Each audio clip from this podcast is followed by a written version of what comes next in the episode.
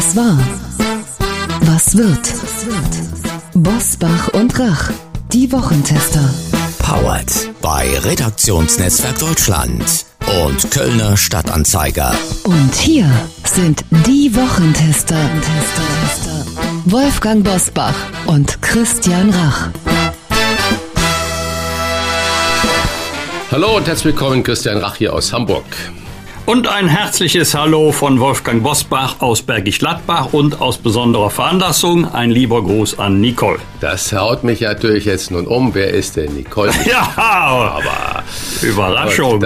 Überraschung, okay. Dir verrate ich es allen anderen ja nicht. Nach einer wunderbaren Theateraufführung in Köln-Pochz war ich abends essen mit den Hauptdarstellern, mit Marion Kracht, der sehr viele kennen werden, genauso auch wie Michael Roll. Und am Nachbartisch saß Nicole mit ihren Freundinnen und ich habe mich total gefreut, dass sie mir gesagt hat, sie würde gerne Podcast hören und vor allen Dingen sehr, sehr gerne die Wochentester. Dann hat sie noch einen anderen Podcast genannt. Den Namen habe ich sofort wieder vergessen und dann habe ich ihr versprochen, das war ein so nettes Kompliment für die Wochentester. Machen wir diese Ausgabe für Nicole. Also auch von meiner Seite dann herzliche Grüße an Nicole natürlich. Zum Thema. Seit vier Wochen führt Wladimir Putin einen Angriffskrieg gegen die Ukraine und er hat bislang, so schätzt man, rund 10.000 Soldaten verloren. Weitere, auch geschätzt 16.000 russische Soldaten wurden verletzt. Aus seinem Plan, möglichst schnell bis zum 6. März die Ukraine einzunehmen, wurde nichts, weil der Widerstand der Ukrainer viel größer ist als von Putin erwartet. Er habe in den vergangenen Tagen oft, lang und intensiv mit Putin gesprochen. Das sagte Kanzler Olaf Scholz bei der Generaldebatte am Mittwoch im Deutschen Bundestag. Der Krieg zerstöre die Ukraine, aber, so Scholz, mit dem Krieg zerstört Putin auch Russlands Zukunft. Die Waffen müssen schweigen, und zwar sofort. Wir werden heute mit einer intimen Putin-Kennerin sprechen, ob mit dem Kreml-Despoten überhaupt ein Kriegsende denkbar wäre und einer unserer wichtigsten Ökonomen erklärt uns, wie viel uns der Krieg schon gekostet hat und noch kosten wird. Was war, was wird heute mit diesen Themen und Gästen? Auf dem Prüfstand der Wochentester. NATO-Einsatz. Lässt der Westen die Ukraine im Stich, wenn er weiterhin nicht Kriegspartei sein will? Energiekrise. Was kostet uns Putins Krieg? Rekordanstieg. Wie gerecht ist die höchste Rentenanpassung seit den 80er Jahren? Heute zu Gast bei den Wochentestern Katja Gloger. Die langjährige Sternkorrespondentin in Moskau hat Wladimir Putin als erste westliche Journalistin über Monate begleitet. Ob mit ihm ein Frieden überhaupt noch möglich ist? Ihre Einschätzung heute bei den Wochentestern. Marcel Fratscher der Präsident des Deutschen Instituts für Wirtschaftsforschung erklärt, wie viel uns Putins Krieg kostet und warum wir ein irrationales Verhältnis zum Geld haben. Und auch heute wieder mit dabei unser Redaktionsleiter Jochen Maas, der sich immer dann zu Wort meldet, wenn wir ein klares Urteil abgeben sollen. Hallo aus Köln, auch von mir zu den Wochentestern. Am Freitag gehen nach langer Zeit wieder bundesweit die Klimaschützer von Fridays for Future auf die Straße, um für den Klimaschutz und bei dieser Gelegenheit auch für den Frieden zu demonstrieren. Bei der Klimademo in Hannover sollte die Musikerin Ronja Malzahn auftreten, die auch schon mit Udo Lindenberg zusammengearbeitet hat. Doch die Musikerin wurde nun ausgeladen, weil sie Dreadlocks hat, also diese gedrehten, man könnte auch sagen verfilzten Haare. Die Begründung hat Ronja Malzahn bei Instagram veröffentlicht. Sie hat nämlich eine Nachricht von Fridays for Future erhalten, nach der, Zitat, weiße Menschen keine Dreadlocks tragen sollen. Sie würde sich die Frisur, weiteres Zitat, kulturell aneignen ohne dabei die systematische Unterdrückung von schwarzen Menschen zu erleben. Allerdings, so Fridays for Future, würde sich Ronja Malzahn bis zur Demo die Dreadlocks abschneiden, dürfe sie natürlich dabei sein. Fridays for Future hat sich inzwischen entschuldigt für die Forderung, die Haare abzuschneiden, Eingriff quasi in die Privat- und Intimsphäre von Ronja Malzahn, aber bei der Ausladung bleibt es. Frage deshalb an euch. Ein Auftrittsverbot für eine Weiße bei Fridays for Future wegen ihrer Dreadlocks. Ist das ein Beitrag gegen Rassismus oder ist das der eigentliche Rassismus? Un unsäglich. Es ist einfach nur unsäglich und eigentlich muss man es gar nicht mehr kommentieren. Es ist sowas von entlarvend. Ich würde auch an Ronja Malzahns Stelle äh, kein Gespräch damit den Jungen suchen und mir nicht erklären lassen, was dahinter steckt. Es ist einfach nur unsäglich, ja. Punkt. Ende der Durchsage. Ja, das ist doch eine zurückhaltende Formulierung, denn klassischerweise verstehen wir ja unter Rassismus die Ausgrenzung, Diskriminierung, vielleicht sogar Verfolgung oder gar Vernichtung von Menschen wegen äußerer Merkmale. Und wenn man jetzt sagt, aber Weiße dürfen keine Dreadlocks tragen, ist das auch eine Form von Rassismus. Und wenn jetzt wir schon damit beginnen, anderen Menschen vorzuschreiben, welche Frisuren sie als weiße Menschen tragen dürfen oder tragen sollen und welche nicht, dann ist das jedenfalls kein Beitrag für mehr Klimaschutz. Damit tut sie auch Fridays for Future keinen Gefallen. Und ich muss sagen, Hut ab vor Ronja Malzahn, wenn sie sagt, ich lasse mir doch von denen nicht befehlen, welche Frisur ich tragen darf und welche nicht. Wir dürfen auch gar nicht da stundenlang drüber reden. Es ist einfach nur, ja, peinlich. Punkt. Peinlich. Vielen Dank bis hierhin. Die vierte Woche von Putins Krieg in der Ukraine geht zu Ende und es ist kein Ende des schrecklichen Leids für die Menschen in der Ukraine in Sicht. Das ist auch eines unserer Top-Themen jetzt. Wie war die Woche? Wolfgang Bosbach und Christian Rach sind die Wochentester. Wochentester. Die Ukraine kann weiterhin nicht mit aktiver militärischer Unterstützung der NATO-Mitglieder rechnen. Die NATO wird nicht Kriegspartei. Da sind wir uns mit unseren europäischen Verbündeten und den Vereinigten Staaten einig. Zitat, das stellte nämlich Bundeskanzler Olaf Scholz bei der Generaldebatte im Bundestag klar. Wolfgang, deine Einschätzung zu einer sensiblen Frage ist die Eskalationsgefahr als Hauptargument für eine Politik des Heraushaltens die richtige Antwort Deutschlands auf den Zweiten Weltkrieg oder können wir alles immer nur mit dieser Geschichte entschuldigen, zum Beispiel ein Nichthandeln? Es gibt Situationen, in denen kannst du nur Fehler machen. Da kann das Unterlassen, also das Nichthandeln, genauso schlimme Folgen haben wie das Handeln. Aber die Eskalationsgefahr ist jedenfalls nicht von der Hand zu weisen. Und es ist ja nicht so, dass wir uns äh, politisch, auch gesellschaftspolitisch mit verschränkten Armen diesen Konflikt ansehen. Mit dem Hintergedanken soll doch die Ukraine selber sehen, ob sie mit äh, Putin zurechtkommt oder nicht.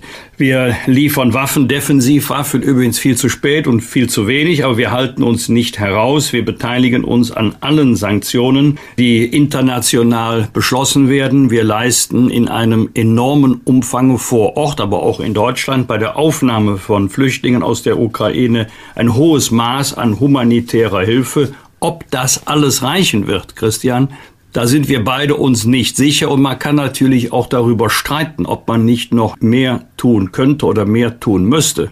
Aber wenn NATO-Staaten militärisch intervenieren oder gar das gesamte Bündnis, ich habe meine großen Zweifel, dass dann irgendetwas besser wird. Ja, ich bin gespannt auf unser Gespräch mit Professor Fratscher wie er einschätzt, nicht nur was uns der Krieg kostet, sondern ob das seiner Meinung nach auch ausreicht, die Sanktionen, um da ein wirksames Mittel gegen Bomben und Tote in der Ukraine dem russischen Aggressor entgegenzusetzen. Die gemeinsame Order von Erdgas ist das Ziel des Gipfeltreffens der EU-Staatschefs seit Donnerstag. Bundeswirtschaftsminister Robert Habeck handelte am vergangenen Wochenende ein Erdgasdeals mit den Scheiß in Katar aus und handelte sich heftige Kritik ein, weil die Scheichs aus Katar unter anderem die Taliban in Afghanistan finanzieren. Lieber Christian, Katar statt Russland. Ist das wirklich eine Verbesserung? Versorgung, Sicherheit oder Moral? Was ist wichtiger?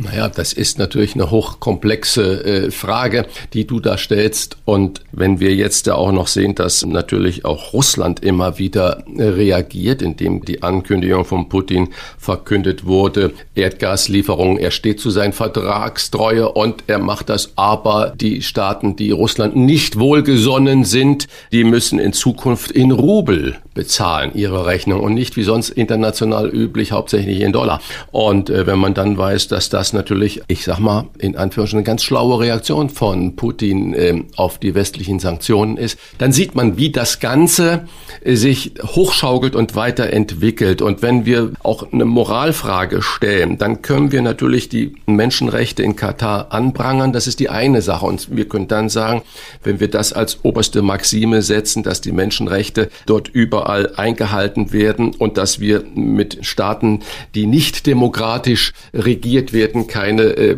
Geschäfte machen, dann können wir das so fordern. Der Staat die Polis, also die Schutzbedingungen, die ein Staat, die Legitimation, die ein Staat mit seiner Bevölkerung hat, die ist natürlich auch für die eigene Bevölkerung bindend. Das heißt also, unser Staat muss auch moralisch für unsere eigene Bevölkerung da sein. Und die eigene Bevölkerung ist nicht nur das Schutzbedürfnis nach außen, sondern auch, dass er sozialen Frieden gewährleistet. Und sozialer Frieden hängt auch unglaublich damit zusammen, dass ein Großteil der Bevölkerung in Lohn und Brot ist. Und wir verkürzen ja oft diese Energiedebatte oder die Moraldebatte darauf, dass wir sagen, okay, wir heizen halt äh, nicht mehr 21 Grad eine Wohnung, sondern wir drosseln auf 18 Grad. Und wir machen das Licht äh, früher aus und später an. Und damit kann jeder seinen Beitrag zur Energiewende und zum Energiesparen leisten. Und damit können wir auch Russland und die anderen austricksen. Aber dem ist ja bei weitem nicht so. Wir brauchen ja Energie, um unser tägliches Leben, sprich die Wirtschaft, zu sichern. Wenn ich mir vorstelle, dass die Automobilindustrie, egal ob E-Antrieb oder konventioneller Antrieb, wenn die Chemieindustrie, die Bauindustrie, die Zementindustrie, wenn die alle nicht mehr mit Energie versorgt werden können, dann haben wir bei uns natürlich ein riesiges Chaos, weil dann keiner mehr arbeiten gehen kann und weil dann natürlich auch keine Kühlschränke mehr gefüllt werden können. Das heißt, eine moralische Verpflichtung des Staates gibt es nicht nur anderen Staaten und der Handlungsmaxime den anderen Staaten gegenüber, sondern es gibt diese moralische Verpflichtung auch der eigenen Bevölkerung gegenüber. Und da, zugegeben, das ist ein Dilemma. Und deswegen glaube ich, äh, und äh, Habeck macht das in meinen Augen im Moment ganz ehrlich. Er, man sieht ihm an, dass er nicht glücklich ist mit solchen Dingen, aber seine Aufgabe, auch als Wirtschaftsminister, ist, sich auch um Energiesicherheit zu kümmern und parallel zu diesen Deals mit Katar, man könnte natürlich auch mit anderen Ländern noch äh, Geschäfte machen, sich auch darum kümmern, dass Verwaltungsvorschriften für Baugenehmigungen, zum Beispiel was Trassen angeht, was Windkraft angeht oder Wasserkraft oder Solarenergie, viel mehr zu verschlanken und dass man dann sagt, okay, wir setzen uns wie zur Energiewende da ebenfalls dieses Ziel, so ein Abkommen fünf Jahre, sechs Jahre oder sieben Jahre aufrechtzuerhalten.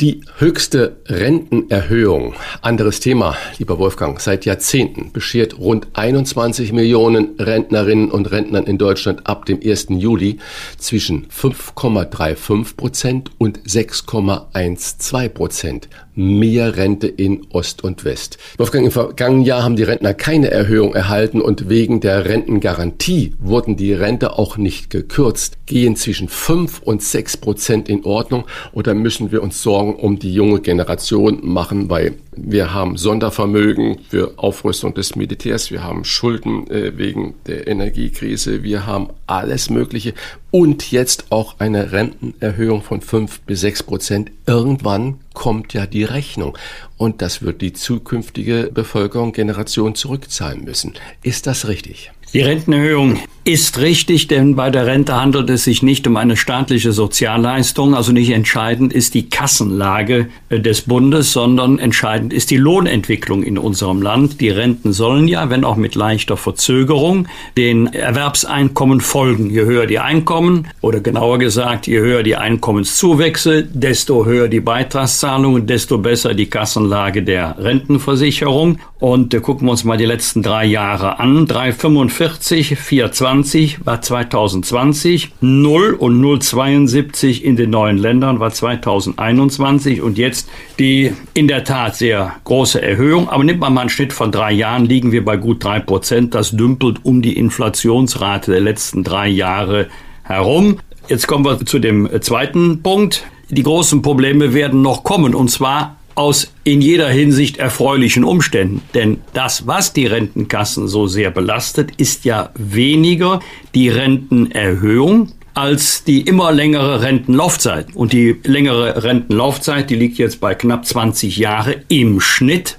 pro Person. Darüber bestimmt ja nicht der Deutsche Bundestag, darüber bestimmt der liebe Gott. Und es ist doch sehr schön, dass wir noch in äh, sehr hohem Alter auch ein glückliches, gesundes, zufriedenes Leben führen können. Aber es ist natürlich eine Belastung für die Rentenkassen, denn entscheidend ist ja nicht nur die Rentenhöhe pro Monat, sondern wie lange im Schnitt eine Rente bezahlt wird und die geburtenstarken Jahrgänge, die 60er Jahrgänge zum Beispiel. Bis 1972 hatten wir ja mehr Geburten als Todesfälle. Die kommen in den nächsten Jahren noch in Rente. Da wird also auch die Zahl der Rentnerinnen und Rentner steigen plus längere Rentenlaufzeiten. Und ähm, ich glaube, ich habe es schon mal an anderer Stelle in diesem Zusammenhang gesagt, worüber wir mal nachdenken müssen, ist über ein flexibleres Renteneintrittsalter. Wir haben ja noch nicht das Regeleintrittsalter von 67 Jahren erreicht. Das kommt ja erst Ende der 20er Jahre. Aber zur Lebenswirklichkeit gehört, der eine ist ähm, mit 65, 66 kaputt. Der kann nicht mehr wegen schwerer körperlicher Arbeit oder man hat äh, lange Schichtdienst gemacht. Also man ist froh, wenn man das Renteneintrittsalter erreicht hat und es ruhiger angehen lassen kann. Und andere sagen mit 66, 67, ich würde gerne noch was tun. Wo steht das Klavier? Ich würde gerne noch weiterarbeiten. Und vielleicht ist der Arbeitgeber ja auch froh, wenn der Arbeitnehmer noch ein bisschen länger arbeiten würde. Das würde auch die Rentenkassen enorm entlasten. Vielleicht kommt ja in dieser Richtung etwas in dieser Wahlperiode. Deutschlands Verbrauchern droht neben einer Rezession ein neuer Preisschock, denn die Erzeugerpreise in der Industrie sind im Februar explodiert wie nie zuvor, mit einer Teuerung von knapp 26 Prozent im Vergleich zum Vorjahr. Mehr dazu in dieser Folge von Top-Ökonom Marcel Fratscher. Doch zunächst die Frage, die zurzeit die ganze Welt bewegt. Ist mit jemandem wie Wladimir Putin Frieden überhaupt noch möglich? Das Gespräch mit einer echten Putin-Kennerin gleich nach einer kurzen Werbeunterbrechung. Unser heutiger Werbepartner ist der Blanc Vallée Verlag. Wir bedanken uns für die freundliche Unterstützung. Die Diplomatenallee heißt der neue Roman von Annette Wieners. Er spielt im Jahr 1974 in Bonn, also in der damaligen Bundeshauptstadt. Erzählt wird die Geschichte von Heike, Mutter zweier Kinder, die im Schreibwarengeschäft ihrer Familie arbeitet. Eines Tages taucht ihr alter Graphologie-Professor bei ihr auf und will, dass sie für ihn Schriftgutachten erstellt. Die Gutachten sind der Auftakt für eine deutsch-deutsche Geschichte, die es in sich hat. 1974 war ein unheimlich spannendes Jahr. Die DDR eröffnete eine ständige Vertretung in Bonn und schickte dazu 100 staatstreue Genossen an den Rhein. Im Roman hofft Heike, ihr Bruder ist dabei und lässt sich auf einen Deal ein. Die Diplomatenallee verwebt die Ost-West-Story einer mutigen Frau mit dem Thema Graphologie, also der Begutachtung von Handschriften. Und passend zum Buchstart hat der Verlag ein Gewinnspiel aufgesetzt. Sie können ein graphologisches Gutachten gewinnen, ein Gutachten Ihrer eigenen Handschrift. Das Gewinnspiel und alle Informationen zum Buch finden Sie unter blancvalet.de slash Diplomatenallee. Blancvalet wird geschrieben B-L-A-N-V A-L-E-T. Der Roman Die Diplomatenallee von Annette Wieners ist ab sofort erhältlich in ihrer Lieblingsbuchhandlung und online und selbstverständlich auch als E-Book. Hier noch einmal die Adresse für alle Infos blancvalet.de slash Diplomatenallee. Klartext, Klartext. Wolfgang Bosbach und Christian Rach sind die Wochentester. Tester, Tester. Sie berichtet seit mehr als 30 Jahren aus und über Russland und war viele Jahre dort zu Hause. Als Moskau-Korrespondentin des Magazins Stern erlebte sie den Aufstieg Wladimir Putins und durfte ihn als erste Journalistin aus dem Westen über Monate hin begleiten. Was für ein Mensch ist Putin? Wie hat er sich verändert im Laufe der Jahre und wird man mit ihm jemals Frieden schließen können? Das wollen wir wissen von Katja Gloger. Herzlich willkommen. Herr Bosbach, Herr Rach, guten Morgen. Guten Morgen. Putins Welt heißt ein Buch, das Sie schon 2015 über Russland geschrieben haben. Nach der Landnahme der Krim und der Anzettlung eines Krieges im Südosten der Ukraine. Sie beschreiben Putin damals als, ich zitiere, verkanteten, misstrauischen Mann, der die letzte Runde des Kalten Krieges neu ausfechten will. Zitat Ende. Wie weit in dieser letzten Runde ist Putin denn nach Ihrer Einschätzung jetzt gekommen? Er hat ja mit seinem Angriffskrieg auf die Ukraine diese nächste, möglicherweise für ihn letzte und entscheidende Runde in seinem Streben nach einer neuen Ordnung in Europa und letztlich aber auch nach einer neuen Ordnung in der Welt begonnen. Das muss uns ähm, sehr beunruhigen, denn es geht ja nicht alleine um die Ukraine, sondern es geht eben um eine größere Auseinandersetzung, die er mit den Demokratien des Westens führt und führen will. Sie haben Putin über Monate begleitet, sind ihm so nahe gekommen wie kaum eine andere Journalistin, also journalistisch nahe gekommen aus dem Westen.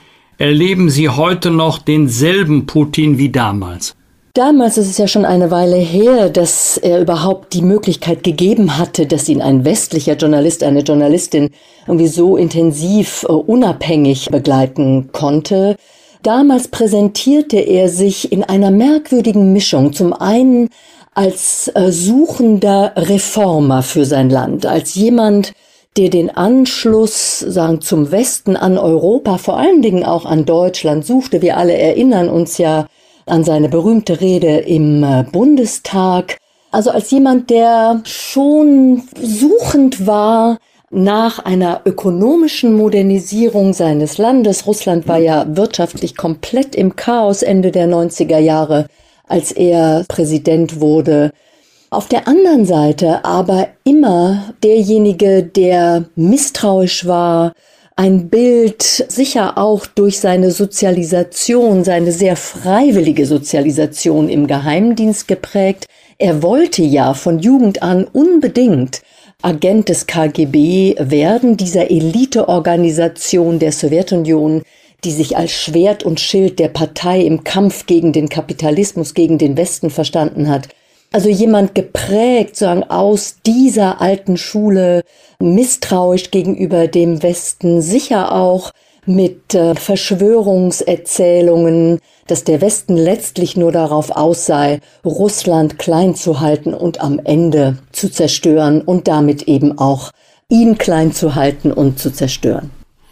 Wenn diese Einschätzungen KGB und den Westen zu zerstören, wenn das die Grundlage ist, da muss ich an unser Gespräch mit dem Psychiater Manfred Lütz denken. Der hat gesagt, Zitat, Putin ist nicht krank, sondern reiht sich ein in die Riege russischer Gewaltherrscher.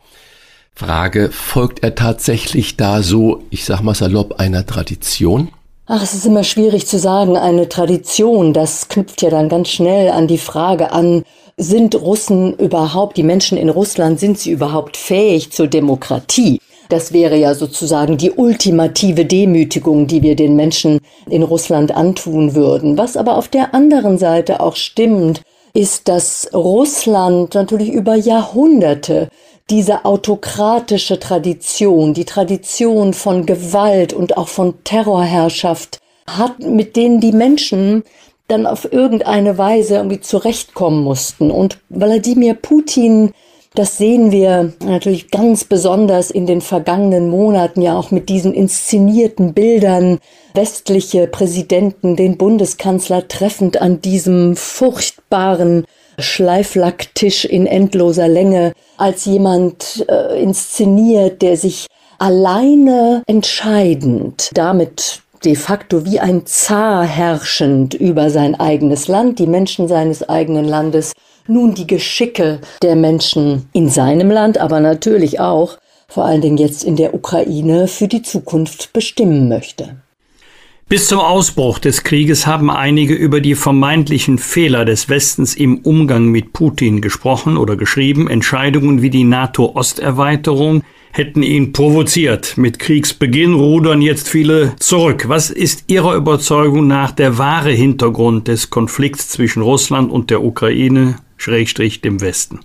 Die politischen Entscheidungsträger, auch die Gesellschaften im Westen, Historiker, Philosophen, Schriftsteller, werden sich hoffentlich in Zukunft intensiv mit der Frage beschäftigen, was denn eigentlich so schiefgelaufen ist in unserem Verhältnis ähm, zu Russland in den vergangenen 30 Jahren, also seit Ende des Kalten Krieges. Warum möglicherweise auch wir einen Teil der Verantwortung dafür tragen, dass dieser ausgerufene, ja, de facto ewige Frieden in Europa dass der so verspielt worden ist. Und da hat der Westen sicher Fehler gemacht. Er hat die Menschen im Westen, die Politiker im Westen haben wahrscheinlich nicht gut genug hingehört, was russische Befindlichkeiten betrifft. Dieses Gefühl, vor allen Dingen in den 90er Jahren so gedemütigt worden zu sein mit der Wirtschaftskrise, mit dem politischen Chaos auch im eigenen Land.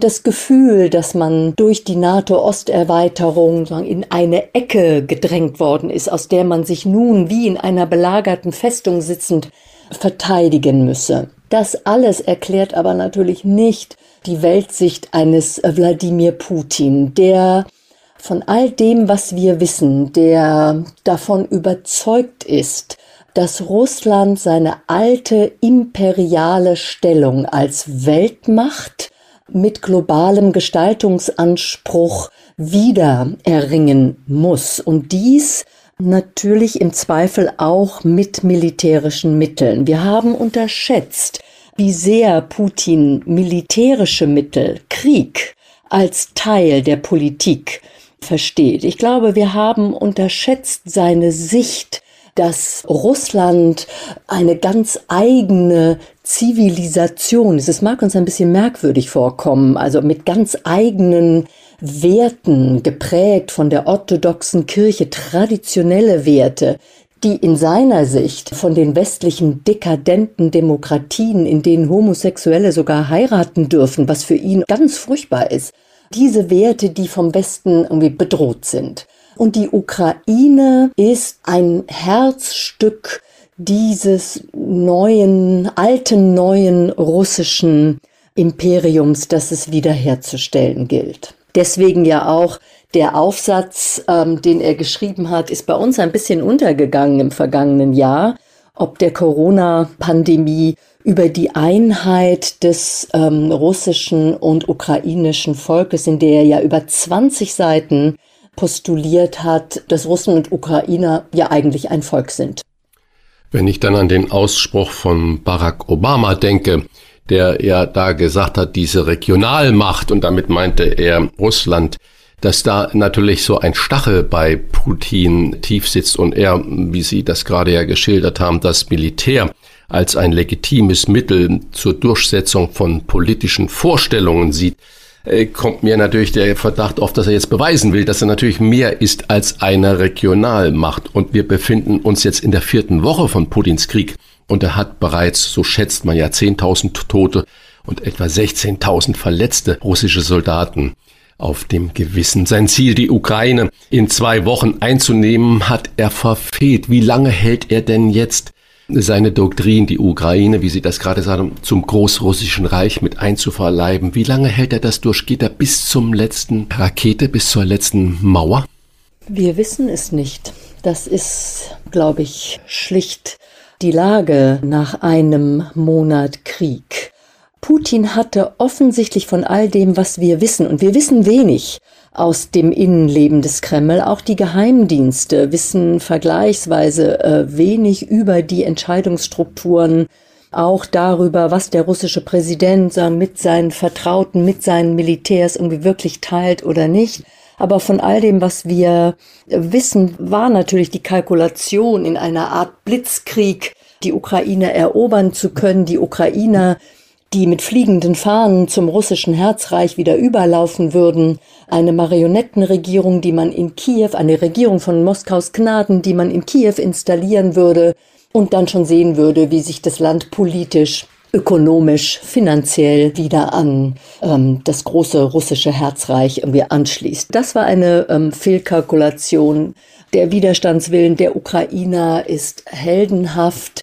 Der Westen hat sich in eigentlich bislang kaum gekannter Einigkeit und Geschlossenheit ja auf Sanktionspakete geeinigt und liefert ähm, äh, Verteidigungswaffen und wird diese Lieferung noch einmal erhöhen. Das heißt, es steht zu befürchten, dass der Krieg in der Ukraine äh, lange dauern wird, mit all den furchtbaren Verlusten, die damit zusammenhängen für die Menschen in der Ukraine, aber natürlich auch für die russischen Soldaten, die zum Teil ja überhaupt gar nicht wussten, wo sie da überhaupt irgendwie hinmarschieren, angeblich auf ein Manöver, wie es hieß.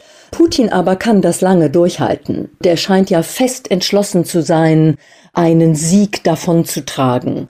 Und das ist das Problem, natürlich auch das strategische Problem, mit dem der Westen jetzt umgehen muss. Putin darf diesen Krieg nicht gewinnen. Das geht auf keinen Fall, eben vor allen Dingen, weil wir nicht wissen, ob er denn dann im Zweifel weitergehen würde. Also Stichwort NATO, Stichwort Baltikum, Stichwort Einsatz möglicherweise sogar anderer Waffen. Und so müssen wir, so schwer es auch fallen mag, wir müssen versuchen, in Gesprächen, in Verhandlungen zu bleiben. Zunächst einmal zumindest über einen Waffenstillstand und humanitäre Korridore für die Flüchtenden, so dass man von dort aus vielleicht Stück für Stück irgendwie weitergehen könnte. Die Chancen dafür sind im Moment nicht groß. Auch das muss man realistisch sehen. Sie haben gerade, wenn auch nur Colorandi Causa, den möglichen Einsatz anderer Waffen angesprochen. Für wie berechenbar halten Sie Putin? Es gibt zumindest so die Informationen der amerikanischen Regierung, die ja eigens eine Art Sondergruppe gegründet hat. Es nennt sich das Tiger Team um eben alle Anzeichen, Indikatoren für eine mögliche Bereitstellung von Massenvernichtungswaffen, darauf sprechen Sie ja an, Herr Bosbach, ja. nachzuvollziehen. Dieses schon am 28. Februar, also vier Tage nach Beginn der Invasion, gegründete Team hat bislang keine Anzeichen dafür, dass sich an der nuklearen Front Bereitstellung von Atomwaffen, taktischen Atomwaffen etwas ähm, bewegt, allen Drohungen und allen rhetorischen Ausfällen Putins zum Trotz. Die Sorge ist schon, dass es möglicherweise zu einem Einsatz von Chemiewaffen kommen könnte. Das zumindest ähm, hat ja Präsident Biden vor seinem Abflug auch noch einmal bestätigt, dass er dies als reale Gefahr sieht. Und das hätte natürlich enorme Folgen auch für die NATO, für die roten Linien, die die NATO bislang ja gezogen hat. Die ähm, rote Linie ist das Bündnisgebiet der NATO. Die NATO mischt sich in diesen Krieg nicht aktiv ein. Bei einem Einsatz einer Chemiewaffe müsste das Kalkül, müsste die Rechnung irgendwie neu aufgemacht werden. Und das versetzt natürlich alle Verbündeten in allergrößte Sorge.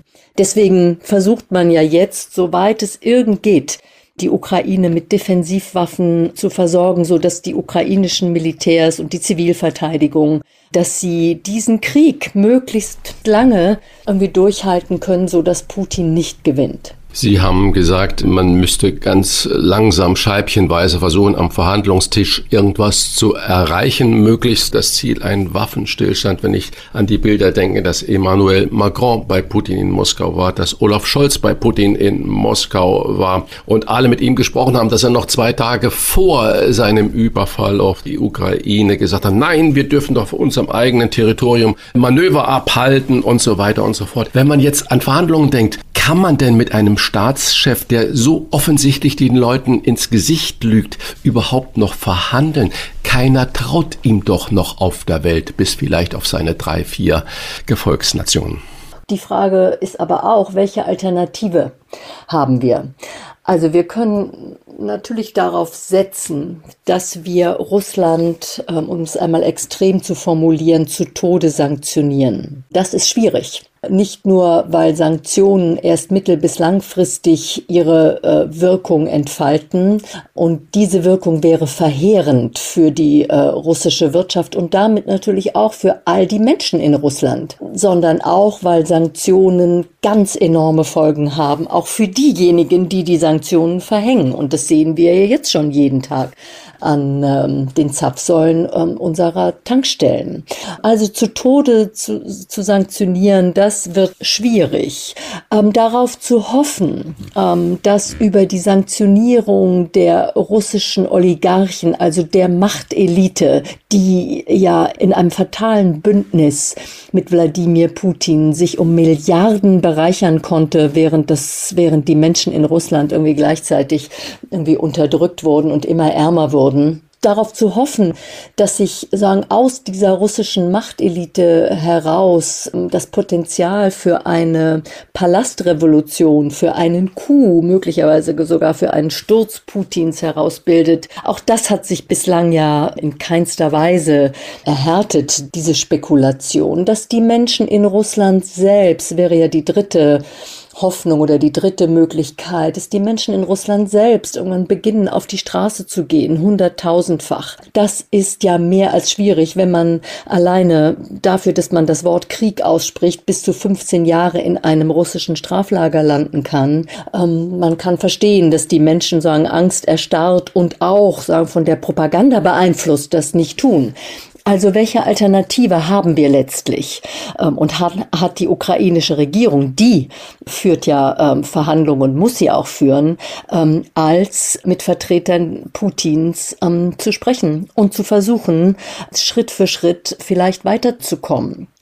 Präsident Zelensky hat ja sagen, einen großen Schritt getan, indem er die angestrebte Mitgliedschaft der Ukraine in der NATO, in der ukrainischen Verfassung verankert, ähm, zur Disposition stellt, also als mögliche Verhandlungsmasse auf den Tisch legt. Und das ist schon ein großer Schritt, den er da tut. Also wir hoffen, dass äh, die Rote Armee nicht siegen wird. Vielleicht haben wir die Hoffnung auch deshalb, weil es ja eine zivilisatorische Errungenschaft nach dem Zweiten Weltkrieg war, dass Grenzen in Europa nie mehr durch Waffen verändert werden sollen oder durch Waffengewalt verändert werden können. Aber wir können natürlich nicht ausschließen, dass am Ende doch Putin jedenfalls militärisch stärker ist als die Ukraine. Aber es könnte natürlich auch ein Pyrrhus-Sieg sein. 2300 Jahre altes Zitat. Noch so einen Sieg, dann sind wir vollständig vollständig verloren.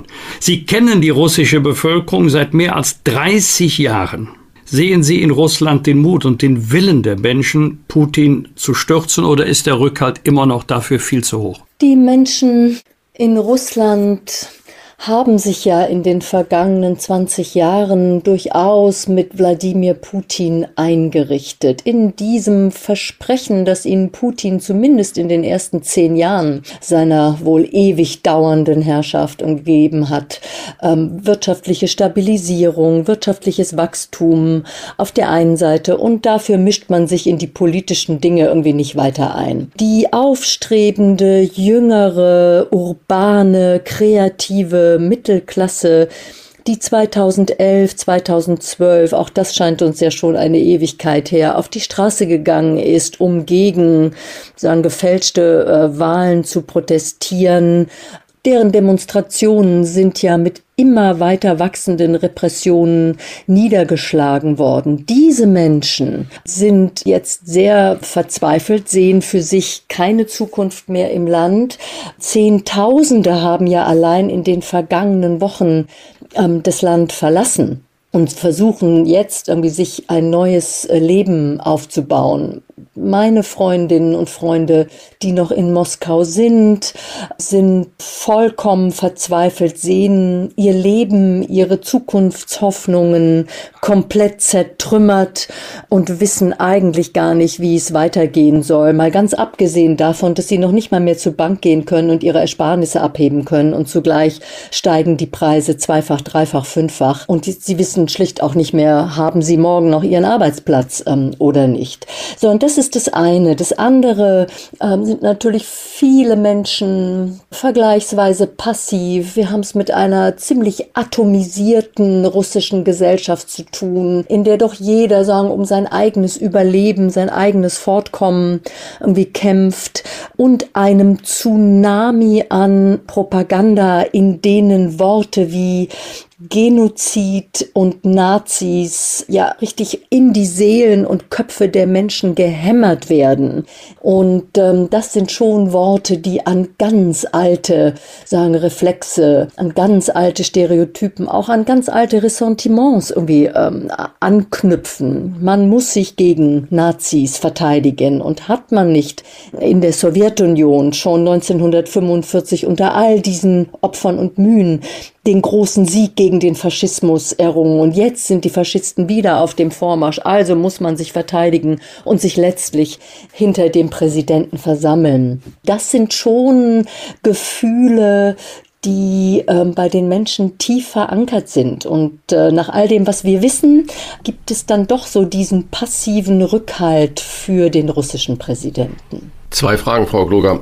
Sie haben gerade schon angesprochen, dass die Sanktionen natürlich dauern, bis sie wirken. Und jetzt äh, sprechen wir über die gesamte Propaganda, die natürlich Russland intern dann Nazi entnazifizieren und so weiter davon sich gibt. Und wenn jetzt die Sanktionen anfangen zu wirken, stärkt das nicht nur die russische Identifikation, die russische Seele, das sagen, ja, guck mal, der Westen ist böse, jetzt macht er uns das noch kaputt. Und wir haben ja schon viele Kommentatoren haben gesagt, ja, Russland oder äh, Putin holt zum Gegenschlag aus, indem er jetzt sagt, wir stehen zu unseren vertraglichen Verpflichtungen und Öl und Gas wird geliefert, aber bitte bezahlt wird in Rubel. Und äh, die zweite Frage, die ich dann daraus so resultiere, russische Hacker wurden in den letzten zehn Jahren für uns für alles verantwortlich gemacht, was irgendwie schief ging. Die Wahlen in Großbritannien wurden manipuliert, in USA sowieso manipuliert. Und wenn irgendwo eine Firma erpresst wurde, waren es immer russische Hacker. Wieso passiert auf diesem Gebiet jetzt nichts? Wenn Russland, wenn Putin zum Gegenschlag ausholt, das sagt, jetzt muss das Erdöl, das Gas in Rubel bezahlt werden. Wieso macht denn dann oder greift denn dann seine Hackerarmee nicht in unsere Infrastruktur ein? Das verstehe ich nicht. Oder war das Narrativ vorher ein falsches? Nein, das Narrativ war schon, was heißt das Narrativ? Die Fakten waren schon die richtige, Fakten, weil ja. das ja doch ähm, hinlänglich dann doch äh, nachgewiesen wurde, dass sich mhm. äh, russische Hacker im, zumindest mal im Staatsauftrag, wenn es nicht sogar äh, die Hacker des militärischen ähm, Geheimdienstes GRU selbst gewesen sind, die sich in den amerikanischen Wahlkampf 2016 eingemischt haben, weil man unbedingt Hillary Clinton als Präsidentin verhindern wollte und weil man dachte, dass man mit Donald Trump irgendwie den Deal machen kann. Donald Trump Russland zieht sich aus der NATO und aus Europa zurück und dafür ähm, dann kriegt Russland, äh, kriegt Putin Europa. Das war irgendwie das Kalkül. Das hätte fast geklappt, aber eben zum Glück ähm, nur fast. Und russische Hacker waren immer, äh, immer wieder unterwegs. Der Hack auf dem Bundestag 2015. Hackerangriffe in der Ukraine, auch in den vergangenen Jahren, immer wieder. Warum Völlig klar, aber warum nicht, nicht mhm. jetzt? Wir wissen es nicht äh, ganz genau. Ähm, die Experten, die ich jetzt auch nur zitieren kann, sehen sehr wohl, äh, sagen das Potenzial möglicher auch größerer Hackerangriffe auf Infrastruktur in der Ukraine, also Elektrizitätswerke, Wasserkraftwerke, ähm, sowas. Sehr wohl auch das Potenzial größerer Hackerangriffe auf Infrastruktur des Westens, was die NATO sehr beunruhigt, denn ähm, man hat ja keine klare Definition dafür, was ein Angriff nach Artikel 5 in diesem Bereich, im Cyberbereich bedeutet. Und die Sorge ist schon, dass sich Putin solche Möglichkeiten im Moment zumindest noch aufhebt und dass äh, keine größeren Hackerangriffe auf die ukrainische Infrastruktur bislang erfolgt sind, ähm, aus dem Kalkül heraus, dass man ja doch irgendwie schnell den militärischen Sieg erringt und dann nicht mühsam wieder alles irgendwie aufbauen will, aber schlicht auch solche ähm, solche Dinge wie Kommunikationsmöglichkeiten des russischen Militärs, die müssen ja zum Teil noch über normalen Funk und und Telefon irgendwie miteinander ähm, kommunizieren. Also diese Gefahr von Cyberangriffen sehen die Experten irgendwie ähm, sehr wohl. Und was die Sanktionen betrifft, Ihre erste Frage, die Sanktionen wirken, sie wirken jetzt ja auch schon, Stichwort russische Zentralbank, Stichwort Inflation. Stichwort Rückzug hunderter westlicher Unternehmen in diesen Prozess der sogenannten Selbstsanktionierung. Also die ziehen sich sozusagen freiwillig aus ähm, Russland zurück. Die Folgen für die russischen Menschen äh, sind sehr schnell katastrophal. Das stimmt. Deswegen, glaube ich, müssen wir sehen, dass wir fein unterscheiden, soweit es irgend geht, zwischen all dem, was zum Beispiel humanitäre Güter sind oder Güter der Grundversorgung, also sprich Lebensmittel, sprich Medikamente, sprich medizinische Gerätschaften. Da sind äh, die Menschen in Russland abhängig von westlichen Importen, weil ihre eigene Wirtschaft das nicht hinkriegt, dass man sagen, diese Güter, äh, äh mindestens diese Güter von Sanktionen, soweit es irgend geht, ausnimmt. Und ansonsten haben wir ja politisch nicht viel andere Möglichkeiten, als äh, Sanktionen zu verhängen, um damit die russische Seite Putin an den Verhandlungstisch zu bringen. Springer-Vorstand Matthias Döpfner hat vor einem Zitat Versagen der Deutschen vor der Geschichte gewarnt. Einerseits sei die Lehre aus dem Zweiten Weltkrieg nie wieder Völkermord. Andererseits praktiziere man eine Politik des Heraushaltens und überlasse die Ukraine ihrem Schicksal. Würden Sie diese Diagnose teilen? Also ist die deutsche Haltung verlogen? Ich glaube, wir in Deutschland haben in unserem Bemühen um Freundschaft mit Russland, in unseren ökonomischen Interessen, sagen die Haltung des russischen Präsidenten und ähm, sagen die brutale Entscheidungskraft sagen seines Amtes, die haben wir auch in den vergangenen Jahren. Stichwort Krim, Stichwort Ostukraine, Stichwort Abschuss des ähm, Passagierflugzeuges MH17, fast 300 Menschen an Bord tot. Deshalb, die haben wir ähm, unterschätzt oder wollten sie nicht äh, wirklich wahrhaben. Damit müssen wir uns auseinandersetzen, auch in der Formulierung einer neuen Politik, einer realistischeren, sagen wir mal, Politik gegenüber Russland. Das ist das eine. Das andere ist, das Risiko einer Eskalation ist hoch. Und mit einem dritten Weltkrieg auch gedanklich oder in Kommentaren öffentlich umzugehen oder zu spielen, das scheint mir sehr gefährlich. Die NATO, auch die Vereinigten Staaten als Führungsmacht waren ja bislang und sind es auch nach wie vor sehr zurückhaltend, was das Engagement der NATO ähm, betrifft. Wir tun, glaube ich, das, was wir im Moment tun können. Wir verstärken militärische Präsenz an der Ostflanke, wie es äh, jetzt heißt. Gerade heute die Entscheidung der NATO auf dem Gipfel in Brüssel. Wir liefern Defensivwaffen, wir liefern Waffen an die Ukraine. Diese Waffenlieferungen werden erhöht. Ich denke, dass da Deutschland mehr tun könnte und auch sollte. Und vor allen Dingen müssen wir sehen, dass wir unsere Geschlossenheit bewahren, auch bei der Aufnahme und möglichen Integration sehr vieler äh, Geflüchteter aus der Ukraine. Ähm, die Zahlen sind ja furchtbar. Zehn Millionen Menschen auf der Flucht im Land und zum Teil eben auch schon außerhalb der ukrainischen Grenzen. Und es steht zu befürchten, dass die Zahlen weiter wachsen. Das heißt, wir werden es im Zweifel mit Millionen von ukrainischen Geflüchteten in der Europäischen Union zu tun haben. Im Moment vor allen Dingen in Polen, mehr und mehr natürlich auch in Deutschland. Diese Menschen aufzunehmen, sie zu unterstützen, dauerhaft auch. Das finde ich ist eine große Aufgabe, ähm, die uns bevorsteht. Sie haben es gerade beschrieben, die NATO ist unglaublich einig, auch in dem Heraushalten und äh, es geht im Moment ja auch kein Blatt Papier durch das gemeinsame Handeln äh, der NATO-Mitglieder. Beeindruckt Putin diese Konsequenz des Westens und äh, des Heraushaltens und dem Aufbau der NATO-Ostflanke und so weiter? Oder wertet er das gesamte Heraushalten als Schwäche?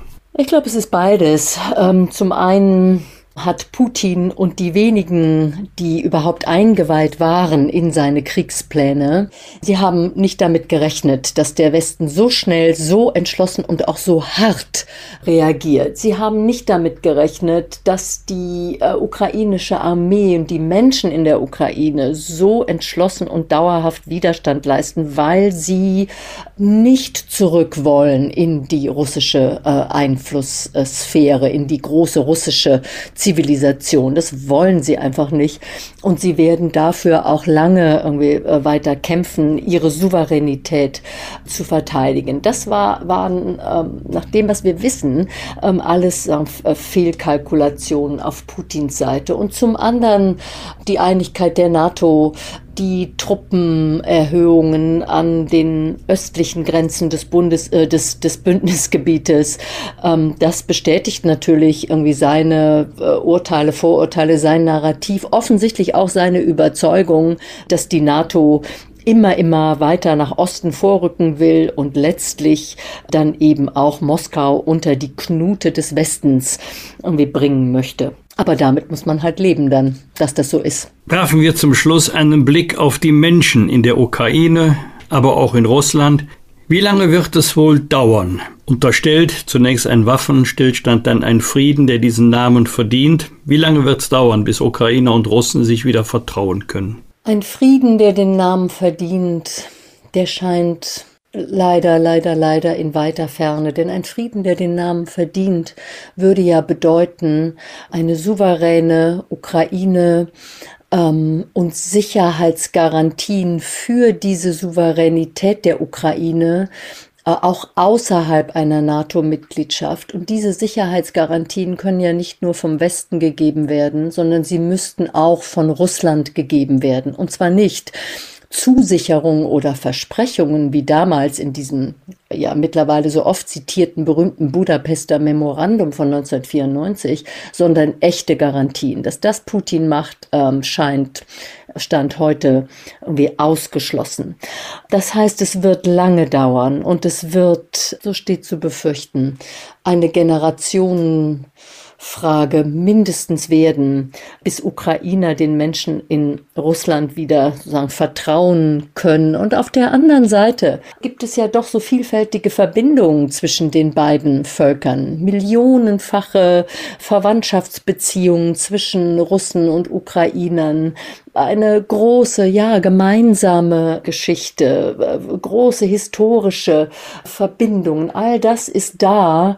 Aber solange Wladimir Putin Präsident Russlands sein wird, und wir können ja auch kaum noch von einem Präsidenten sprechen, es ist ja mehr und mehr ein diktatorisches Regime. Ähm, solange er an der Macht sein wird, wird es sehr schwer werden, dieses erschütterte, zerstörte äh, Vertrauen wieder aufzubauen. Zumal die Menschen in der Ukraine zunächst einmal ihre Häuser wieder aufbauen müssen, die zerstört sind von russischen Raketen und Bomben. Vielen Dank für diesen Blick hinter die Kulissen von Putins Welt. So heißt auch Ihr Buch, das 2015 erschienen ist und das es immer noch in ausgewählten Buchhandlungen gibt und eigentlich eine Neuauflage verdient hätte. Zumindest unsere Leseempfehlung. Vielen Dank, Katja Kloger, für das Gespräch. Die Neuauflage wird gerade gedruckt. Vielen Dank. Danke für die Info noch. Also, Gerne. einen schönen Tag ja. Ihnen. Dankeschön. Danke, Frau Gute, Frau Roger. Ja, ciao. Die Ampel hat am Donnerstag ein umfangreiches Energiepaket vorgelegt, mit dem Verbraucher durch die Krise kommen sollen. Darin enthalten 300 Euro Energiepreispauschale, die Arbeitnehmer allerdings versteuern müssen. Außerdem eine Senkung der Spritsteuer, die den Liter Benzin um 30 Cent günstiger macht. Außerdem ein Familienbonus von 100 Euro pro Kind und ein günstig Ticket für Bus und Bahn für 9 Euro im Monat. Was kostet uns Putins Krieg? Diese Frage beantworten wir gleich mit Marcel Ferraccia, Präsident des DIW, nach einer kurzen Werbeunterbrechung. Unser heutiger Werbepartner ist deinschrank.de, Europas Marktführer für Maßmöbel. Wir bedanken uns für die freundliche Unterstützung. Haben Sie auch eine Nische oder eine Schräge zu Hause, bei der Sie schon mal gedacht haben, das wäre doch ein guter Stauraum, wenn ich bloß einen Schrank oder ein Regal hätte, das genau dort reinpasst? Oder haben Sie bereits ein Möbel, das nicht genau in die Ecke passt und für nervige Schmutzecken sorgt? Solche Ecken kenne auch ich. Da wird dann das Bügelbrett oder der Staubsauger reingequetscht mit deinschrank.de. Müssen Sie solche Kompromisse nicht mehr eingehen, denn Europas Marktführer für Maßmöbel baut Ihnen individuelle Möbel für jede Raumsituation millimetergenau. Egal ob Schränke mit und ohne schrägen Regale, Sideboards, Badmöbel, Betten und vieles mehr, Sie können jedes Möbelstück in wenigen Schritten online planen und erhalten es in den unterschiedlichsten Ausstattungen, Farben und Materialien. Deinschrank.de liefert Premium-Qualität aus eigener Produktion, made in Germany. Die produzieren hier im schönen Rheinland mit fünf Jahren Garantie und kostenfrei zu Ihnen nach Hause, genau dorthin, wo das Möbelstück stehen soll. Wenn ich selbst planen und messen möchte, es ist auch ein Aufmaßservice und eine Beratung vor Ort und online möglich. Stellen Sie deinschrank.de doch mal auf die Probe. Möbel nach Maß für jede Raumsituation ohne Kompromisse. Made in Germany. Jetzt testen unter deinschrank.de. Fragen wir doch, fragen wir doch. Wolfgang Bosbach und Christian Rach sind die Wochentester. Tester, Tester. Er zählt zu den führenden Experten, wenn es um unsere Finanzen geht. Als Professor für Makroökonomie an der Humboldt-Uni Berlin und Präsident des DIW wollen wir ihm die Frage stellen, die sich zurzeit viele stellen. Was kostet uns Putins Krieg? Ein Gespräch über Rezessionsangst, Energieversorgung und unser Verhältnis zum Geld. Herzlich willkommen bei den Wochentestern Marcel Fratscher. Guten Morgen, Herr Bosbach. Guten Morgen, Herr Rach. Die Inflation ist auf Rekordniveau, vor allem dank sprunghaft steigender Energiepreise. Um ein sattes Drittel hat sich Energie im Vergleich zum Vormonat verteuert. Und die genauen Folgen des Ukraine-Krieges kann noch niemand so genau abschätzen. Herr Fratscher, welche Prognose geben Sie ab über die Inflationsrate in diesem Jahr? Ich rechne damit, dass wir Inflationsraten um sechs oder sieben Prozent haben könnten, immer im Vergleich. Im letzten Jahr war die Sorge groß, da haben wir ungefähr die Hälfte davon gehabt und das war schon enorm.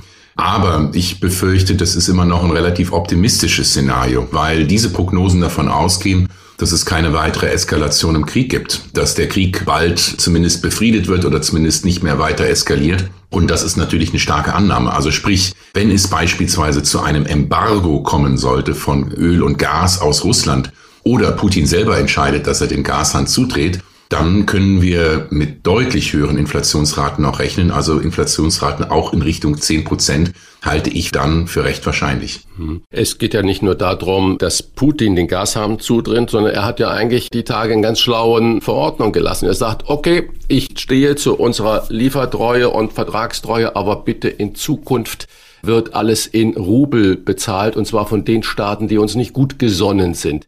Damit hebelt er natürlich die Sanktionen gegen die russische Zentralbank aus. Das heißt, die westlichen Staaten müssten sich ja Rubel besorgen und das geht ja vermutlich nur über die russische Zentralbank, um dann wiederum an Gas und Öl zu kommen.